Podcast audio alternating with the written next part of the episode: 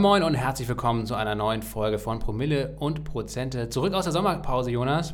Und wir haben nicht nur viele gute Laune, geile Informationen zum Aktienmarkt mitgebracht, sondern natürlich auch eine richtig frische, knackige neue Musik, ne? Richtig funky. Ja, das haben wir ähm, auch dir zu verdanken, Lasse, der du eine brillante Auswahl uns zur Verfügung gestellt hast. Und dann äh, waren wir uns relativ schnell einig, was, was es wird. Und wir lieben ja Funk und Disco. Deswegen, Ja. ich hoffe, euch gefällt es auch oder wir hoffen, euch gefällt es auch. Und ähm, Ja, also bei Ja. dem alten Jingle, da ist man ja irgendwie eingeschlafen, bevor es überhaupt losgegangen ist. Das ging einfach nicht mehr so weiter, sondern wir brauchen hier ein bisschen frischen Wind im Podcast und dementsprechend äh, sind wir da aktiv geworden. Ähm, ja, was steht in dieser Woche an, in dieser neuen Folge? Ähm, wir verweisen erstmal, Jonas, auf eine kleine Umfrage, die ihr in den Shownotes findet und die wir auch am Ende dieses Podcasts nochmal erwähnen werden. In den Shownotes findet ihr eine kleine Umfrage. Wir wollen von euch wissen, ähm, was wir in diesem Podcast verbessern können, ähm, was ihr euch am besten wünscht oder am meisten wünscht mit den Themen, mit dem äh, Veröffentlichungszeitpunkt zum Beispiel und vielen anderen äh, Sachen. Die Umfrage ist schnell gemacht, zwei, drei Minuten maximal, acht knackige Fragen, Multiple Choice ähm, mit Typeform über jeden Browser aufzurufen. Von daher. es gibt kein richtig oder falsch, kein Prüfungsdruck. Bitte ähm, helft uns, diesen Podcast zu verbessern, in eurem Sinne zu verbessern. Deswegen checkt die Umfrage. Genau, entweder jetzt Pause drücken und machen oder am Ende der Podcast-Folge äh, in die Shownotes gucken und da draufklicken. Ansonsten, ähm, der Verweis auf die Shownotes ist so oder so ganz gut, denn da sind immer alle Themen äh, mit Minutenangaben verzeichnet. Ihr könnt dann auch direkt über die verlinkten Minutenangaben zu den Stellen kommen im Podcast, die euch am meisten interessieren. Und was wird das dieses, diese Woche sein? Wir gehen einmal kurz auf den Flash-Crash bei Gold und Silber ein, der uns äh, schon letzte Woche äh, kurz beschäftigt hat. Äh, generell das ganze Thema Edelmetalle hatten wir ja öfter mal im Podcast und das ist auf jeden Fall alles andere als gut gelaufen bisher. Dementsprechend geben wir euch da ein kleines Update. Äh, Ein kleines Update gibt es auch äh, zu Tencent und BioNTech und Moderna. Und dann wird Jonas uns hier auf Wunsch aus der Community, ich glaube Johannes war es, ähm, ein, klein, ein kleines Update zu Hyundai geben. Hyundai und äh, Boston Dynamics, ein Robotikunternehmen aus den USA, ähm, das von Hyundai übernommen wurde. Ja, und last but not least geht es um den Gesamtmarkt und einen kleinen Ausblick, was vielleicht in den nächsten Wochen anstehen könnte. Los geht's. Los geht's. Fangen wir eigentlich an mit äh, dem ersten Thema. Beziehungsweise, Jonas, äh, was mir aufgefallen ist in dieser Woche, äh, die Post äh, ist ja auch sehr, sehr gut gelaufen, die Postaktie. Ne? Ähm, Habe ich äh, letztes Jahr, ich glaube, für meine Tochter ins Depot gekauft, hat sich inzwischen verdoppelt. Die wird sich freuen also. Ähm, und die Post hat einen Zukauf getätigt und das erwähne ich deswegen, weil es die Firma JR Hillebrand betrifft. Und das ist einer der größten Getränkelogistiker in Deutschland oder Europa sogar. Und die verschiffen unter anderem auch den ganzen Whisky aus Schottland. Und ähm, normalerweise ist es ja so, wenn, wenn ein Unternehmen eine Übernahme tätigt, dann ähm, reagiert die Aktie des Übernahmeunternehmens, also in dem Fall die Deutsche Post, negativ. In diesem Fall hat die Aktie nochmal positiv reagiert. Völlig zu Recht. Absolut zu Recht, denn jetzt ähm, ist einfach gewährleistet, dass der, der, die guten Tropfen da aus Schottland vielleicht auch noch schneller und vielleicht auch noch günstiger zu uns nach Deutschland kommen und das freut uns natürlich sehr. Und das freut uns ungemein und ich hoffe auch, dass, ähm, dass irgendwann ähm, dieses, da, da, da gibt es ja ohnehin Exporthindernisse gerade, ne, aufgrund des Brexits. Ich hoffe, dass sich das auch, auch lösen wird mit Hilfe der Deutschen Post. Ja, ich habe lange, lange keinen Whisky mehr aus Schottland gekauft. Eigentlich wirklich schade. Zum Glück habe ich vorher vor dem Brexit noch ausreichend Vorräte zu bei mir zu Der Hause. Sekundärmarkt hier äh, in Europa, Mainland, Festland, der floriert. Ja. Wirklich. Ja, die, die, die Sekundärmarktpreise sind durch die Decke gegangen. Ja, wie alles Mögliche, was Vermögensgegenstand bedeutet, also Immobilien, aber natürlich auch Aktien. Ähm, aber die Edelmetalle, die äh, hält es bisher, ähm, ja, die haben einen sch- schweren Stand auf jeden Fall nach wie vor. Ähm, bei Gold und Silber geht es eigentlich immer nur bergab. Und äh, zuletzt gab es sogar so eine Art, ja, ja, man nennt das Flash Crash, also wenn, wenn quasi innerhalb von wenigen Minuten ähm, der Markt richtig kollabiert, ähm, ohne ersichtlichen Grund und dann meistens auch wieder sich genauso schnell erholt. Genauso war es dann bei Gold und Silber. Blicken wir mal zurück, das war Anfang letzter Woche, also am Montag vor einer Woche ähm, oder vor jetzt fast schon zwei Wochen. Ähm, vorausgegangen waren die Arbeitsmarktdaten aus den USA Anfang August, ähm, die deutlich besser als erwartet ausfielen für den vorausgegangenen Monat, nämlich für Juli. Und ähm, das hat nochmal die Spekulation genährt, dass die amerikanische Notenbank fertig ist, also in diesem Jahr das sogenannte Tapering einleiten wird oder einen Zeitplan vorlegen wird im September. Ähm, Tapering, das heißt, dass die bisherigen Anleihekäufe, also ähm, das ist letztendlich die FED kauft monatlich 100, für 120 Milliarden Dollar Staatsanleihen auf, US-Staatsanleihen und pumpt so Geld in den Markt und ähm, das wird zurückgefahren, dieses Programm und ähm, entweder Anfang nächsten Jahres, vielleicht sogar schon in diesem Jahr, um halt auch die Inflationssorgen zu bekämpfen. Und ähm, das wiederum hätte negative Auswirkungen, zumindest kurzfristig wahrscheinlich, auf den Aktienmarkt. Ähm, das lässt sich auch in langjährigen Statistiken immer wieder ähm, zeigen. So ein Tapering gab es zum Beispiel schon mal im Jahr 2013 unter Ben Bernanke damals noch äh, dem alten Notenbankpräsidenten. Und auch damals ist der Gesamtmarkt eigentlich ähm, so, ich glaube, 6 bis 7 Prozent damals zurückgelaufen. Ist jetzt also kein Beinbruch, aber man kann auf jeden Fall davon ausgehen, dass auch das dieses Jahr ähm, äh, passiert. Und umgekehrt wiederum stärkt das den Dollar. Ähm, und ähm, schwächt dann auch äh, die, die Edelmetalle. Gold und Silber sind also auch schon seit Wochen jetzt wieder unter Druck, obwohl wir eigentlich in einer saisonal sehr starken Phase sind. Normalerweise ist eigentlich Juli, August, September sind eigentlich immer die besten Monate im Jahr für Edelmetalle. Dieses Jahr ist es äh, genau umgekehrt. Und ähm, naja, auf jeden Fall als äh, als Reaktion auf diese besseren Arbeitsmarktdaten ähm, ist Gold und Silber eh schon mal wieder abgerutscht. Ja, dann kam es in, in der Nacht, im Nachthandel am, an diesem Montag zu einem Flash-Crash, der durch eine große Order im Markt ausgelöst wurde, wo man auch spekuliert, na, hat das vielleicht was mit Marktmanipulation zu tun? Also eine 4 Milliarden Dollar Verkaufsorder ähm, war da im Markt bei, bei beiden Edelmetallen.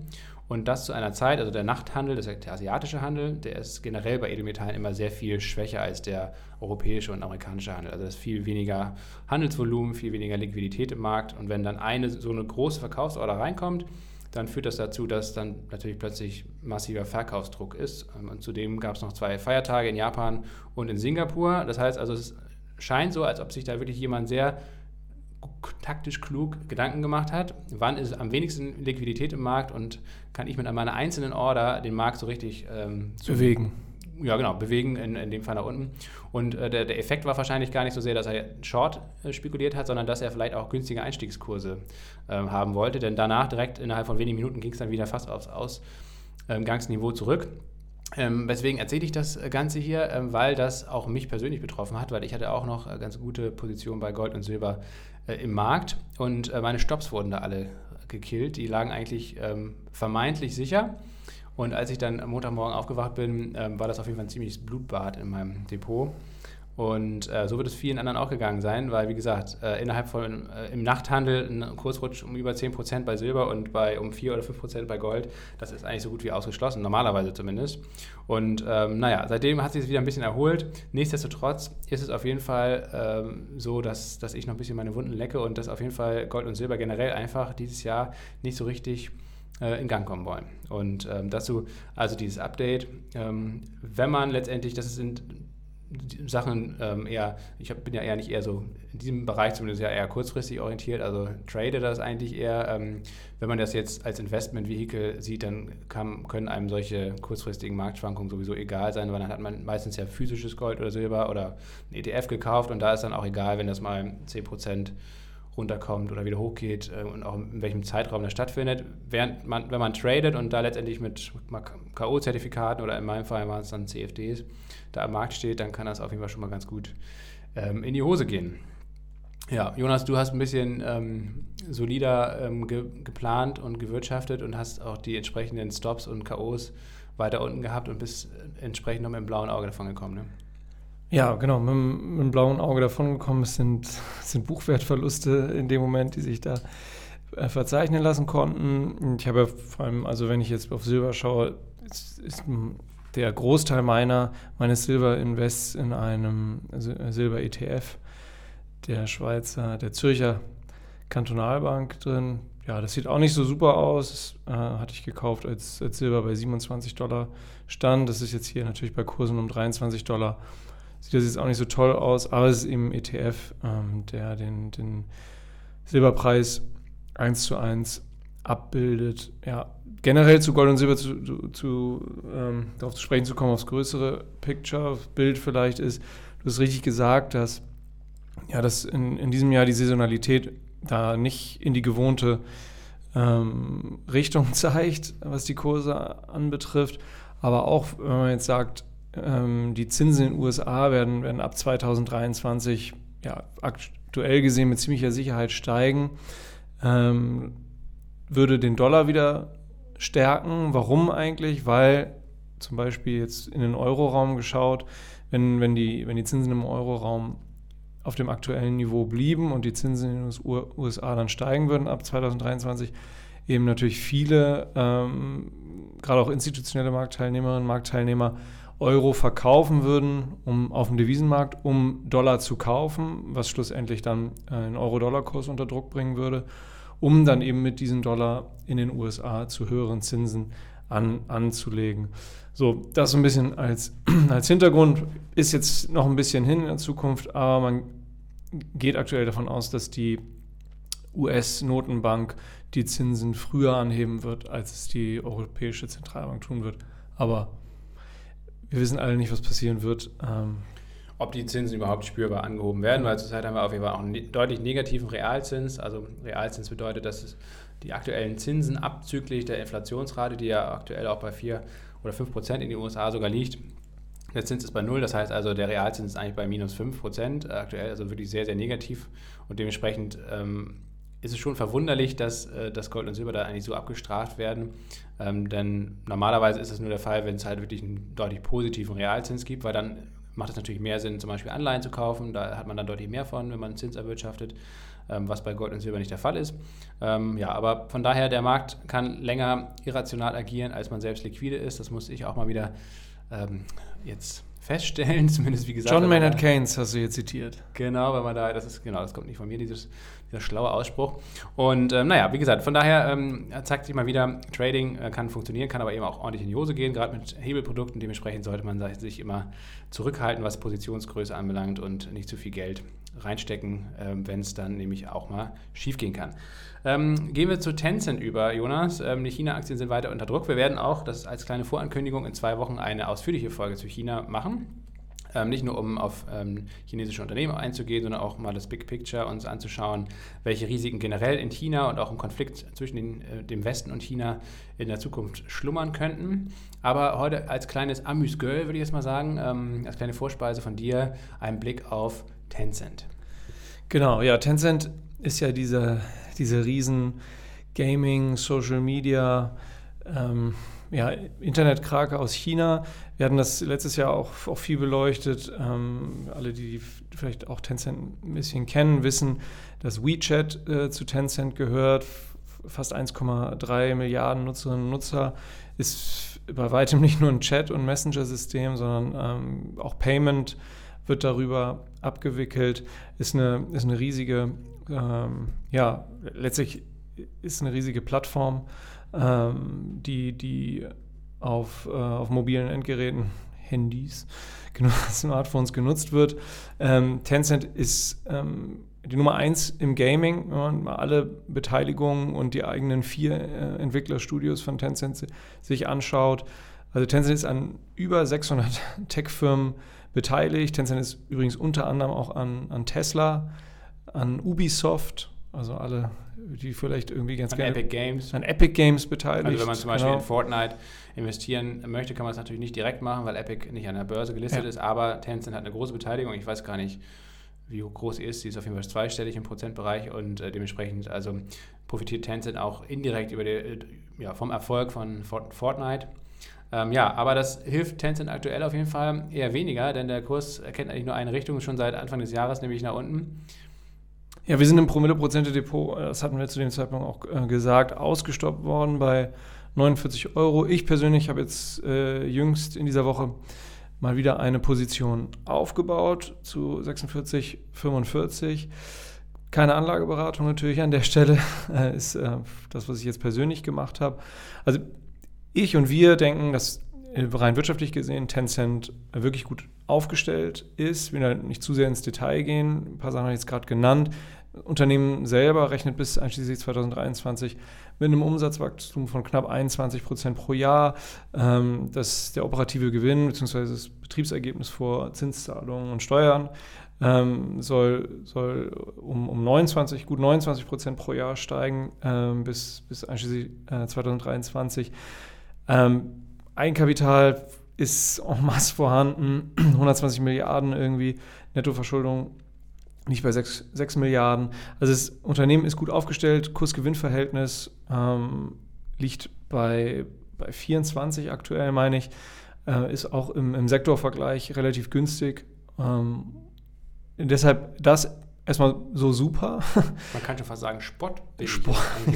ja, ja, das ist eben da die, die, Risikoprämie, die man aktuell quasi zahlt ja. ähm, oder die im Kurs reflektiert wird, ähm, weil mehr oder weniger alle großen chinesischen Unternehmen da ja seit, seit August, naja, seit Oktober letzten Jahres, genau, das, das war der Zeitpunkt, wo ähm, die Alibaba-Tochter Ant Financial ja eigentlich an die Börse gehen wollte. Das wurde kurzfristig abgesagt und seitdem ist das Sentiment, also die Stimmung gegenüber chinesischen Unternehmen sehr, sehr schlecht und es kommen ja eigentlich wöchentlich neue regulatorische Vorschriften aus, aus China ähm, und die Newslage hat sich bisher auch einfach nicht ähm, gebessert. Dazu kommen noch ein paar andere Sachen, die wollen wir nachher, äh, wie gesagt, in einer separaten Folge in zwei Wochen besprechen. Ähm, aber ähm, bei Tencent ist es zumindest so, dass es keine US-Notierung ist, in die man investiert. Das hat nämlich auch noch ein paar Tücken, auf die wir dann separat eingehen wollen, sondern Tencent ist ja in Hongkong gelistet und ähm, das macht es meines Erachtens eben schon mal so ein bisschen weniger gefährlich als jetzt bei Alibaba oder JD oder vielen anderen Unternehmen, die primär ihre Erstlistung in den USA haben. Ja, genau. Lass uns da in der dann Folge drauf kommen. Ähm, Tencent galt auch, das hat Tencent in den letzten Jahren auch immer mal wieder ähm, ja, Kritik eingebracht, äh, als relativ KP, also Kommunistische Partei Chinas, relativ äh, parteinah.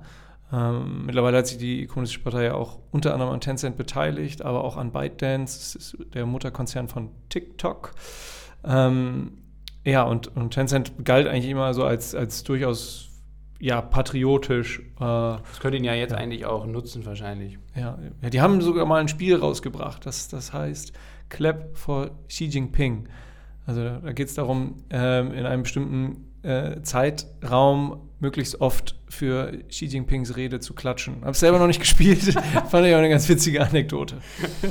ja, ich meine, also wenn, wenn Xi das schlecht findet, dann weiß ich auch nicht, was, was daran schlecht sein soll. Ne? Ich meine, das ist ja wirklich nur ein ähm, Führerkult. Äh, ja, das macht er ja, ne? der, der, der, ja, ja, ja, ähnlich wie bei Mao damals, der entwickelt, richtig, äh, zu Lebzeiten ähm, ein, ein, ein Führerkult um sich, um sich herum. Also man kann auch, ich weiß gar nicht, in welcher Provinz, in welchem Dorf er groß geworden ist, irgendwo in den Bergen.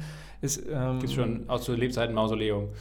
Ja, nicht, nicht, Mausoleum, aber, aber ein Muse Museum, wo er eben angeblich seine Studien ähm, gemacht haben soll und so weiter. Und natürlich auf kleinstem Raum, ultraspartanisch. Das kennt man ja von diversen äh, Führern mit berüchtigtem, traurigem Ruf in der Vergangenheit. wir wollen das jetzt nicht vergleichen. Also kommt, kommt auch alles in der nächsten Folge und dann nennen wir auch das Dorf, in das ihr äh, gehen könnt und das Museum besuchen könnt, indem ihr dann auf der, auf der Pritsche von Xi Jinping vielleicht nochmal ein Selfie machen könnt mit einer Xi Jinping. Puppe. genau, auf jeden Fall. Und dann würde ich sagen, ähm, rufen wir auch den, den äh, Promille-Prozente-Wettbewerb aus. Äh, wer am meisten klatschen kann in, der, in diesem äh, Online-Game, kriegt hier vielleicht irgendwie ähm, ja, einen kleinen Preis von uns, den wir uns auch überlegen. Whisky. Ja, Whisky. Von JF Hillebrand. Absolut, äh, geliefert, direkt. Geliefert. Freihaus, fantastisch. Okay, ähm, apropos, ähm, kleine Anekdote jetzt hier oder ein kleine, kleiner Nebenaspekt. Ähm, wir haben ja schon wieder kein Whisky hier eingeschenkt, ne, Jonas? Wasser. Wir haben hier, trinken hier Wasser. Freitagnachmittag 15.22 Uhr und wir Sehr trinken. Wasser und kein Whisky. Das ist, kann man eigentlich so nicht machen. Wir müssen den Podcast demnächst umbenennen. Ähm, vorher gehen wir aber noch auf BioNTech und Moderna ein. Und ähm, ja, auf die Monster Rallye der vergangenen Wochen und Monate, das hat ja einfach, einfach kein Ende mehr genommen. Ähm, BioNTech ist ja schon seit langer Zeit bei uns im Musterdepot, haben wir auch zum Glück nie verkauft. Moderna haben wir leider, ähm, ja, wurden wir recht früh schon, hatten wir auch eine Zeit lang im Musterdepot, wurden recht früh, dann glaube ich schon im letzten Herbst irgendwann ausgestoppt. Da würden wir jetzt demnächst wahrscheinlich mal den Rücksetzer nutzen, um auch Moderna wieder aufzustocken, ähm, weil auch wenn es jetzt konsolidiert. Ähm, das war sicherlich absolut überfällig nach der Rallye, die ja in der Spitze, glaube ich, über 300 Prozent bei BioNTech und in ähnlicher Größenordnung auch bei Moderna betrogen hat. Ähm, denn grundsätzlich sind wir eigentlich nach wie vor sehr positiv gestimmt äh, zu diesen Aktien. Ähm, das Umsatz- und Ertragswachstum war ja einfach bombastisch in diesem Jahr und auch die, die Prognose für das Gesamtjahr wird wahrscheinlich nochmal angehoben. Ähm, denn es ist ja mittlerweile äh, bekannt, dass nicht nur in den USA und Israel, sondern auch in Deutschland werden sogenannte Auffrischungsimpfungen vorgenommen. Erstmal bei gefährdeten Bevölkerungsgruppen, also primär älteren Leuten oder Leuten mit Vorerkrankungen. Aber ähm, in Zukunft äh, wird es wahrscheinlich, in den USA ist es glaube ich sogar schon beschlossen, dass jeder, äh, jeder Bürger, jede Bürgerin ähm, ein, eine solche Auffrischungsimpfung angeboten bekommt. Dementsprechend, also da wird es wahrscheinlich noch sehr, sehr viel mehr äh, Umsätze für diese beiden Unternehmen geben. Und darüber hinaus geht es ja nicht nur um Covid-Impfstoff, sondern eben um die mRNA-Technologie insgesamt, um diesen Baukasten, mit dem man eben auch sehr, also vergleichsweise leicht und günstig und schnell Impfstoffe für andere Krankheiten entwickeln kann. Ähm, dass diese neue Technologie jetzt richtig Fahrt aufnimmt, auch natürlich ähm, beschleunigt durch diese enormen Einnahmen, die man ja vorher eigentlich gar nicht eingeplant hatte in der Forschung. Und äh, BioNTech hat ja jetzt ja schon angekündigt, einen Malaria-Impfstoff äh, zu entwickeln. Äh, Tuberkulose ist, glaube ich, auch schon sogar in der klinischen Studie. Ähm, an Krebsmedikamenten ähm, forscht man seit über zehn Jahren. Auch da ist es meines Wissens so, dass in Kürze eine klinische Studie beginnt. Ähm, von daher mal gucken. Also das ist nach wie vor, sind wir der Meinung, dass wir, dass es auf jeden Fall eine, ja, eine echt eine gute Story ist, dass es eine Buy and Hold Aktie ist, die man, wo man, also ich verkaufe meine Aktien zumindest nicht. Ich habe bis jetzt auch nichts verkauft. Klar ist die Volatilität auch nicht da. Äh, genauso krass, wie es hochgegangen ist, geht es jetzt ein Stück weit zumindest auch wieder zurück, aber da sollte man einfach meiner Meinung nach zumindest Ruhe bewahren und ähm, wenn dann überhaupt vielleicht mal hier und da nachkaufen, wobei man natürlich auch mal im Kopf und im Blick behalten sollte, dass es kein großes Klumpenrisiko im Depot gibt und man jetzt nur noch äh, BioNTech-Aktien zum Beispiel hält. Denn Risiken sind wie bei allen Sachen immer gegeben. Ähm, das kann natürlich einerseits sein, dass äh, die Nachfrage nach Covid-Impfstoff schneller nachlässt, als jetzt noch erwartet wird, oder dass die Konkurrenzsituation stärker zunimmt als erwartet, also dass neue Impfstoffe auf den Markt kommen, die dann auch einen hohen Marktanteil bekommen und auch die Preise sinken. Ähm, all das ist gegeben, aber ähm, aktuell ähm, ist dieses Risiko, glaube ich, noch recht überschaubar und dementsprechend ähm, ja, kann man da auf jeden Fall bei Kursschwäche, wenn man noch nicht drin ist, sicherlich mal drüber nachdenken. Oder wenn man sich wohler damit fühlt, äh, da wohler damit fühlt, weniger wohler zu haben, also weniger Volatilität im Depot, dann kann man sicherlich auch einen ETF kaufen, was BioNTech und Moderna ähm, drin hat, ähm, wo es vielleicht aber insgesamt um Gesundheitssektor oder insgesamt um Biotech zum Beispiel geht. Äh, und dann wird das Risiko eben auf verschiedene Unternehmen gestreut. Das ist sicherlich natürlich sowieso immer ein guter Vorschlag. Jonas, du bist auch noch dabei, ne? Bist noch an Bord? Ich bin noch an Bord. Ich wollte dich zu deinem Teil einfach in Ruhe lassen. Ja, das finde ich gut. Jetzt kommst du äh, mit deinem Teil zu Hyundai und da bin ich ganz gespannt, was uns hier äh, jetzt kredenzen wird. Ja, Hyundai, für alle, die es ähm, nicht wissen oder nicht mitbekommen hatten, wir haben Hyundai äh, schon eine ganze Weile im Promille-Prozent im Musterdepot, nämlich seit dem 28.04.2020, deutlich über einem Jahr. Und da hatten wir Hyundai zu 21,50 Euro aufgenommen. Jetzt äh, steht es ja gerade bei 34, irgendwas Euro. In der Spitze äh, war die Aktie bei fast 60 Euro. Also wir sind auch mit dem Promille-Prozente Musterdepot, haben da oben nichts realisiert. Uns auch in dem Moment nicht klar war, dass das wirklich oben ist. Ähm, nur ich persönlich habe jetzt in meinem privaten Depot auf diesem Niveau etwas aufgestockt ähm, Hyundai, wozu übrigens auch die Marke Kia gehört, ähm, mit der, glaube ich, Hyundai damals äh, nach Europa dann gegangen ist, ist der viertgrößte Autokonzern, ähm, zweit, äh, zumindest in einer, statt einem Ranking 2020 nach zu urteilen, also hat ähm, die viertmeisten Autos verkauft nach VW, Toyota und General Motors. Ähm, wusste ich auch lange nicht, dass Hyundai Kia größer ist als Ford. Danach kommen Nissan und Honda. Ähm, Daimler, wenn es interessiert kommt irgendwann auf Platz 12. Ähm, also genau, ist, also, ist natürlich auch noch ein, ein Massenhersteller, aber ja, äh, Hyundai Kia eine richtig große Nummer. Und ähm, was ganz interessant ist, das hat, hatten wir auch schon mal in einer der früheren Folgen gesagt, Hyundai hat ähm, ja ich, den ersten rein wasserstoffgetriebenen Pkw, äh, den Kona, rausgebracht, schon im letzten Jahr. Ähm, ich glaube, auf Deutschlands Straßen fahren vielleicht 50, 60 Dinger von dem, aber Hyundai ist eben in Sachen äh, Wasserstoffmobilität sehr stark aufgestellt. Ähm, übrigens auch ähm, ähm, die Japaner von Toyota äh, auch, ganz im Gegensatz zu VW, die ja äh, zu 100% auf, auf Elektro gehen. Ähm, aber gerade im Bereich von äh, Nutzfahrzeugen, Trucks, Lkw, ähm, sind eben die, die, die Zukunftsaussichten für, Wasser, für die Wasserstofftechnologie, Brennstoffzellentechnologie ähm, sehr rosig, sodass das meines Erachtens ähm, strategisch gesehen wirklich sinnvoll ist, was Hyundai da macht. Daimler macht das übrigens auch mit seiner, mit seiner Truck-Sparte, also da stark auf Wasserstoff zu setzen. Ähm, also gehen da meines Erachtens auch einen guten Weg, der von VW da jetzt rein oder im Grunde die gesamten Kräfte äh, auf 100% Elektromobilität zu forcieren, Ähm, mal sehen. Ist, ähm, denke ich, riskanter. Nichtsdestotrotz ähm, ist. Wenn ich das kurz einschießen darf, Jonas, riskant ist natürlich auch, dass man jetzt in der VW-Kantine die weltbekannte VW-Currywurst vom äh, Menü aus dem Menü gestrichen hat, wo man Ja. sich ja direkt auch ähm, den Unmut von Altkanzler Gerhard Schröder ähm, ins Haus geholt hat. Ne? Auf jeden Fall. Ja, Rettet die Currywurst, der, der Kraftregel der Facharbeiter. Nenne Zitat, das. Und ja, Facharbeiterin. Er hat das sogar richtig gegendert. Das äh, hätte ich ihm jetzt nicht zugetraut, aber ähm, er hat auch an die Frauen gedacht, die auch sicherlich gerne Currywurst essen bei VW. Ja, kann ich, genau. Das, ich habe das auch gesehen, das hat er Wellen geschlagen. Ich wollte sich da wahrscheinlich einfach wieder ins Gespräch bringen. Äh, Er hat, glaube ich, auch jüngst ein Buch veröffentlicht. Also würde mich nicht wundern, wenn das Die alles Geschichte der mit Currywurst. zu tun hat. Geschrieben von Gerhard Schröder. Wahlsiege, äh, Currywurst als Belohnung nach Wahlsiegen und auch nach selbst wahrgenommenen Wahlsiegen, die ja letztlich keine waren. Äh, Elefantenrunde damals Hashtag 2005, ja. hat er, glaube ich, auch ein paar Promille drin. Absolut. Hat er sicherlich äh, auch guten Whisky getrunken. Genau. Ähm, ja, also nochmal, Hyundai ist auf jeden Fall weltweit führend, was die Entwicklung äh, und die Produktion, Export von, von Brennstoffzellensystemen, Wasserstoffsystemen angeht. Ähm, seit, äh, seit letztem Jahr ähm, fahren auch einige Dutzend oder deutlich über 50 Lkw in der Schweiz rum äh, von dem Exciant Fuel Cell. So heißt, so heißt der Hyundai äh, Wasserstoff-Truck. Ähm, und insgesamt plant Hyundai da bis 2025 rund 1600 Lkw nach Europa zu liefern. Also ähm, das ist jetzt nicht nur äh, so, wie wenn man ihr an Nikola vielleicht denkt, dass, äh, dass Hyundai da Trucks einfach einen Berg runterrollen lässt. Ja, Nikola Motor ist ja eine völlige Katastrophe, muss man sagen. Haben wir ja nie ins Musterdepot aufgenommen. Ja, das war von Anfang an eine sehr wilde und windige Geschichte und ähm, ja, Sexismus, Betrug. Ähm, der CEO und Gründer Trevor Milton ist dann auch unrühmlich da ähm, ausgestiegen. Also ja, eine absolute Schrottfirma in meinen Augen. Ist natürlich immer noch Multimillionär, ne? Ja, natürlich, das, das ist wichtig. Aber ich glaube, der, der ein oder andere Spec-Börsengang, den es da letztes Jahr oder auch in diesem Jahr noch gab, ähm, der wird sich als absoluter Müll entpuppen oder hat sich das auch schon, hat sich so entpuppt.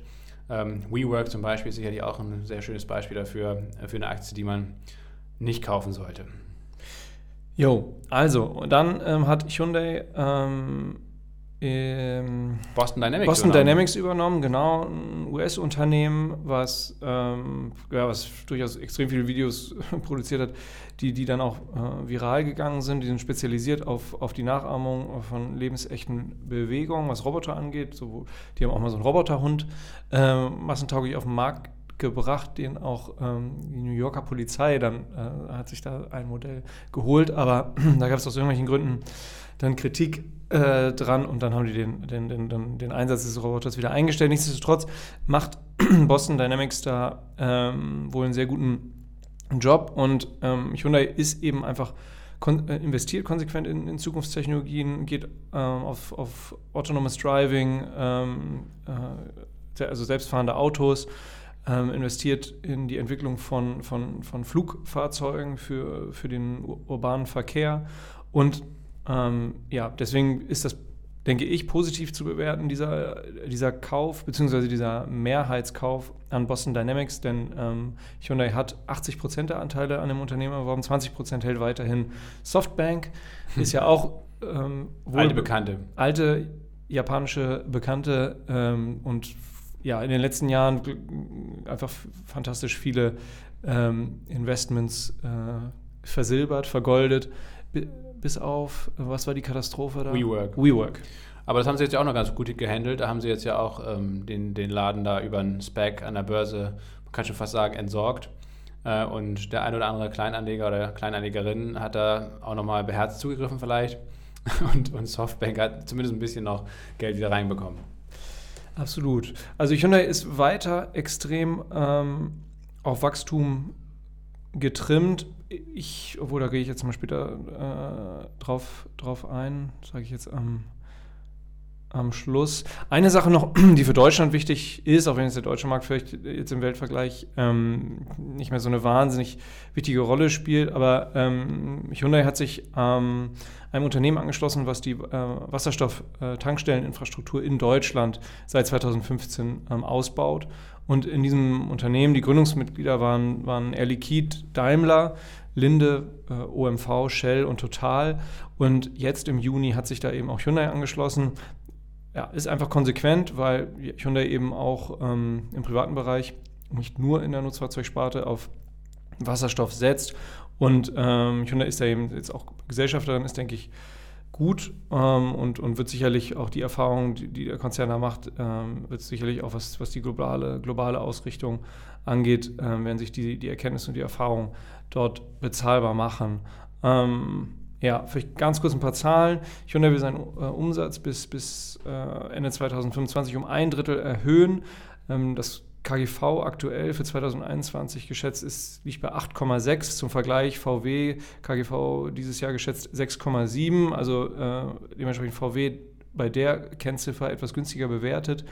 Ähm, ja, äh, ich finde oder wir finden Hyundai eine tolle Modellpalette. Ähm, auch wieder nur für Deutschland jetzt gesehen. Äh, Hyundai hat ähm, jetzt bis einschließlich August die, die meisten äh, Preise bei, bei Autozeitung, Autobild, Automotorsport etc. abgeräumt, äh, wie, noch, wie noch nie. Liest du solche Zeitungen, Jonas? Nee.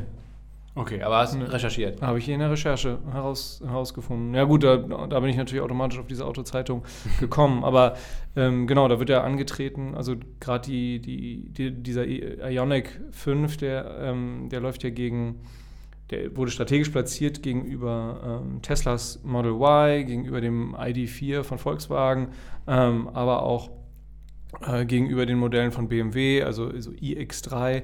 Wofür steht eigentlich ID bei, bei, bei VW? Wusste ich auch nicht. Intelligent Design. Ich vermute mal, dass das bei BMW iX steht das i auch für Intelligent. ähm, ähm, ja, und bei Audi ähm, geht es ja um, den, um die, um die e-tron-Reihe. Ähm, ja, also Hyundai trifft er anscheinend designtechnisch und äh, auch was die Qualität äh, angeht, den, den, Zahn der Zeit. Also, würde ich sagen, tolle Modellpalette, äh, strategische Ausrichtung sowohl auf Elektro als auch äh, auf Wasserstoff, starke Nutzfahrzeugsparte ähm, und deshalb finde ich und halt sehr ambitionierte Wachstumsziele. ich denke, wie gesagt, keine Anlageberatung, aber dass das Hyundai im Branchenvergleich überdurchschnittlich stark wachsen wird ähm, deswegen ähm, habe ich, äh, deswegen bleibt Hyundai bei uns im Musterdepot drin. Und, und ist jetzt auch nach der, nachdem es wieder zurückgekommen ist, ähm, würden wir da jetzt auch wieder, genau, kann man da sicherlich, glaube ich, ganz wieder einsteigen. Zwischenzeitlich war, war der Kurs einfach deutlich zu heiß gelaufen. Da, ja. Das gab, war ja im Zuge dieser Apple-Gerüchte, die immer noch übrigens nicht vom Tisch sind. Das heißt also, es wird ja immer noch gemunkelt, dass Apple ein Auto, ein Auto rausbringen möchte und darauf äh, oder dabei natürlich auf koreanische Zulieferer oder generell auf Zulieferer, vielleicht auf koreanische Zulieferer angewiesen sein wird. Und dementsprechend könnte das zusätzliche Fantasie noch in dem Kurs ähm, zukünftig dann widerspiegeln, wenn sich das bewahrheiten sollte. Ähm, genau. Und nachdem die Euphorie ein bisschen abgeklungen ist, ist jetzt unserer Meinung nach einmal ein ganz guter Zeitpunkt gekommen. Man sollte ja immer dann diese, diese Kursschwächen, diese Konsolidierungsphasen ausnutzen, ähm, um Aktien aufzunehmen im Depot, die man interessant findet generell. Und nicht halt in die Rallye-Phasen reinkaufen, das ist dann meistens äh, nicht so klug. Langfristig gesehen macht es oft vielleicht keinen Unterschied, aber ähm, wenn man eben günstigere Kurse bekommt, und genauso haben wir es jetzt auch bei VW ja gemacht, ne, das haben wir auch schon lange im Musterdepot, ähm, die Aktie, und hatten immer mal wieder auf Fragen aus der Community ähm, reagiert und gesagt, ja Mensch, also ab äh, 190 äh, Euro äh, macht es unserer Meinung nach Sinn, da wieder ähm, sich das mal anzugucken und genau da läuft der Kurs jetzt hin oder ist er gerade hingelaufen. Also von daher auch da hat sich die Geduld dann wieder so ein bisschen ausgezahlt. Bei VW habe ich auch eine Position aufgebaut, sind aktuell mein, die einzigen beiden Autobauer, die ich im Depot habe. Ähm, genau, also VW finde ich auch interessant auf, aufgrund der Dividendenrendite die auch eine ganze Ecke höher ist als zum Beispiel bei, bei Hyundai. Also Hyundai denke ich einfach, dass, die, dass der Aktienkurs sich einfach ähm, im Branchenvergleich besser entwickeln wird und VW, denke ich, ist auch aufgrund der Dividendenrendite und der günstigen Bewertung, finde ich persönlich eine runde Sache gerade. Ja, kommen wir vielleicht zum Abschluss nochmal so ein bisschen auf das ähm, große Ganze. Ähm, wir haben jetzt ja tatsächlich echt eine, eine, eine Rallye gesehen ohne Ende, ähm, wo, wo es nach wie vor in diesem Jahr keinen richtig großen Rücksetzer gab. Mal gucken, jetzt äh, August, September, Oktober sind traditionell, also statistisch betrachtet, eigentlich eher schwache Börsenmonate. Wir haben es am Anfang ähm, dieser Folge schon gehabt, bei Gold und Silber hat das nichts bedeutet. Also das heißt, auch diese langfristigen Statistiken, auf denen dann diese Saisonalität beruht, die können eben auch äh, falsch liegen. Ne? Das heißt nicht, dass es jeden September äh, runtergehen muss, sondern das das ist nur der langfristige Durchschnitt. Ähm, aber in diesem Jahr könnte ich mir das eben auch gut vorstellen. Es spricht viel dafür, dass, dass wir jetzt langsam mal einen Rücksetzer bekommen. Äh, die Rallye hat, wie gesagt, schon sehr, sehr lange angedauert, eigentlich seit Oktober letzten Jahres. Da ging es eigentlich fast nur durchgängig bergauf. Da war kaum mal ein, ein, Tag oder eine Woche oder ein Monat dabei, wo es wirklich mal um 5, 6 oder 10 Prozent am Gesamtmarkt zurückgegangen ist. Von daher könnte das jetzt durchaus mal der Fall sein. Viele Risiken sind natürlich auch im Markt. Wir haben schon mal einmal angesprochen, diese ganze Notenbankpolitik in den USA. Ähm, dieses Tapering wird höchstwahrscheinlich auf der Notenbanktagung im September verkündet, also der Zeitplan. Und ähm, Zahlen aus der Vergangenheit belegen, dass danach, ähm, sobald der Zeitplan steht, dass dann der, ähm, der Gesamtmarkt ähm, korrigiert und ähm, darauf reagiert, negativ reagiert. Das könnte auch in diesem Jahr also der Fall sein. Und dann haben wir das Thema natürlich Inflation, wo immer noch nicht ganz klar ist, ob das jetzt temporär äh, nur im Sommer war, ähm, aufgrund der Wiedereröffnung der Wirtschaft in vielen Ländern, oder ob das wirklich ein dauerhaftes Phänomen bleibt und auch dauerhaft hoch bleibt. Also das ist nach wie vor ein Risikofaktor. Und, äh, und das ist letztendlich auch ein Stück weit Auswirkung von Covid dann. Ähm, die Pandemie hat sich ja doch sehr stark jetzt auch nach Asien und in andere Länder ähm, verlagert, weil dort eben die, die Bevölkerung mehrheitlich noch nicht geimpft ist.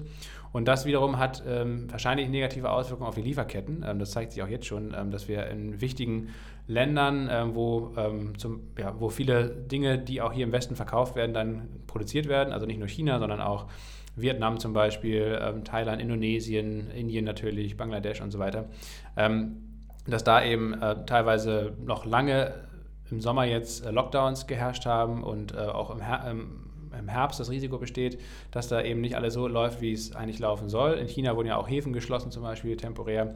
Und ähm, all diese Dinge können dann letztendlich dazu führen, dass die ohnehin vorhandenen Lieferengpässe schon in vielen Bereichen der Wirtschaft eben noch weiter verstärkt werden. Vor allen Dingen auch hinsichtlich dann des äh, starken letzten vierten Quartals, des Weihnachtsgeschäfts ja in, in vielen westlichen Ländern und in den USA auch. Ähm, von daher, das sind alles so Themen, die doch noch Unsicherheit schüren könnten und die, glaube ich, auch noch nicht so richtig ganz am Markt angekommen sind oder eingepreist sind. Dementsprechend wäre meine Erwartung auf jeden Fall für die nächsten zwei Monate, September, Oktober, dass es da eigentlich eher mal runtergeht.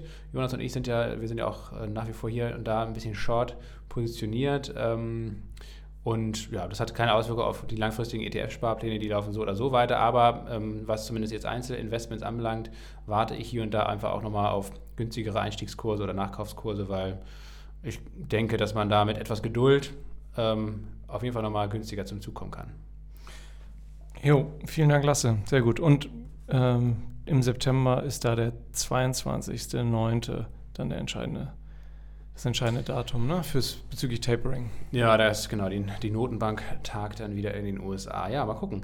Ähm, ja, an dieser Stelle, wir haben es jetzt ja mal recht kurz gehalten hier, eine gute halbe Stunde. Ähm, oder wir sind ja auch schon wieder fast bei 40 Minuten gelandet. Naja, also an dieser Stelle sei nochmal erwähnt ähm, an die Umfrage. Äh, da geht es auch um die Länge des Podcasts zum Beispiel, was äh, ihr am liebsten haben möchtet. Halbe Stunde, dreiviertel Stunde, Stunde, Open End, was auch immer. Könnt ihr alles anklicken. Also in den Shownotes findet ihr die Umfrage und wir freuen uns über rege Beteiligung. Wir freuen uns auch auf die nächste Folge nächste Woche. Äh, die wird sich um das Thema Gesundheit äh, drehen. Da suchen wir uns mal ein paar ETFs zum Thema Gesundheitssektor raus, vielleicht auch einzelne äh, oder einzelne spannende Werte, ähm, die wir nochmal rauspicken. Und die Folge danach wird dann um China gehen und das ganze Big Picture und auch sicherlich das ein oder andere chinesische Unternehmen, was da in den letzten Monaten ordentlich unter die Räder gekommen ist, nochmal ausführlich thematisieren. Also, wir sind zurück aus der Sommerpause mit neuer Musik, mit guter Laune, mit viel Elan, Jonas, und ich hoffe, jetzt knallen die Zahlen hier wieder richtig durch die Decke. Genau, Promille-Prozent der Aktie, strong buy. ja, wir freuen uns natürlich immer, wenn es euch irgendwie gefallen hat. Ihr könnt auch gerne, wie gesagt, Fragen, Kritik, Anregungen und so weiter alles an uns schicken. fanpost.promilleprozente.de. Auf promilleprozente.de findet ihr auch alle weiteren Infos. Ihr habt auch die Möglichkeit, uns da finanziell ein Stück weit zu unterstützen, damit wir die Arbeit hier fortführen können. Ihr könnt euch im Gegenzug zum Beispiel den Zugang zum Musterdepot sichern und da alle möglichen äh, Dinge raussuchen, die euch irgendwie vielleicht bei der eigenen Recherche unterstützen und inspirieren. Und ja, dann vielen Dank fürs Zuhören. Schönes Wochenende. Schönes Wochenende und bis nächste Woche. Ne? Ciao.